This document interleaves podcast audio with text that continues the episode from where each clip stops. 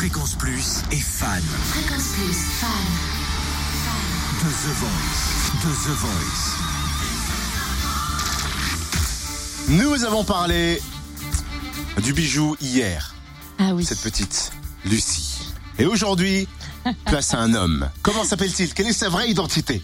C- Comment on dit d'ailleurs? Gigi ou JJ JJ. JJ JJ. JJ Enfin, il y a deux J, JJ quoi, dans son prénom. Bah, Gigi Cale pourtant. Cynthia, tout à l'heure, on me dit Oh, si on parlait de. Didier. C'est Gigi normalement le. J. Ouais. Oui, Oui, si on alors il faut expliquer. expliquons. Je regarde The Voice samedi, je vois ce mec chanter, mais j'avais pas entendu son prénom, donc je demande à mes enfants comment il s'appelle, parce que je prenais des petites notes quand même durant toute l'émission. Ils me disent Didier. Bon, bah je note Didier bêtement, je n'ai pas vérifié. C'est pas Didier. C'est vrai que ça lui allait pas trop bien. Sachez-le, la musique est arrivée très tôt dans la vie de Gigi. C'est en regardant le film Les Blues Brothers avec ses parents qu'il a tout de suite eu envie de chanter. Il est timide et la musique permet pour lui de se libérer et il a choisi une belle musique.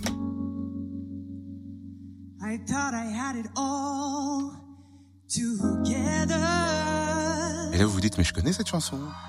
But I was led astray. Quelle est-elle? Day you walked away. Attends, attends, il va être funky là. Allez Didier, euh, Gigi. Baby I'm yours, c'est sa chanson. Change my state of mind.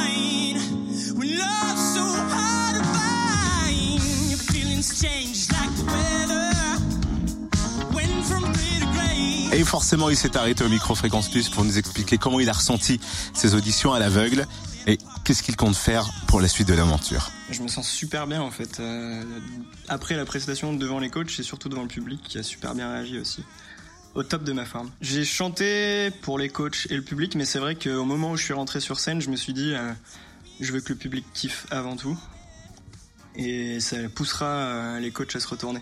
Du coup, euh, ça- la stratégie a été bonne, j'ai l'impression. C'était trop bien. J'ai eu euh, exactement une, une, une sorte d'adrénaline, ouais, une boule d'énergie. euh, que j'ai essayé de faire exploser au maximum euh, tout au long de, de la chanson et ça a plutôt bien marché parce que je pense que la boule est passée entre les gens du public puis elle est arrivée jusqu'au coach donc euh, c'était génial. J'ai choisi Mika parce que j'ai un univers euh, musical qui je pense euh, se rapproche du sien et en plus de ça j'ai bien aimé son, son discours euh, sur l'énergie et c'était vraiment euh, le mot de, de la prestation, je pense. C'était ce que je voulais transmettre. Et du coup, c'est le mot qui m'a sorti. Donc, c'est pour ça aussi que je l'ai choisi.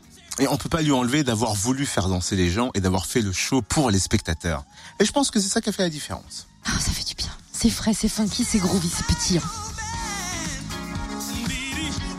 Gigi fait donc partie de l'aventure. De qui va-t-on parler demain On se met d'accord sur les prénoms avec Cynthia. Et à 8h05, c'est le retour du débrief The Voice sur Fréquence Plus.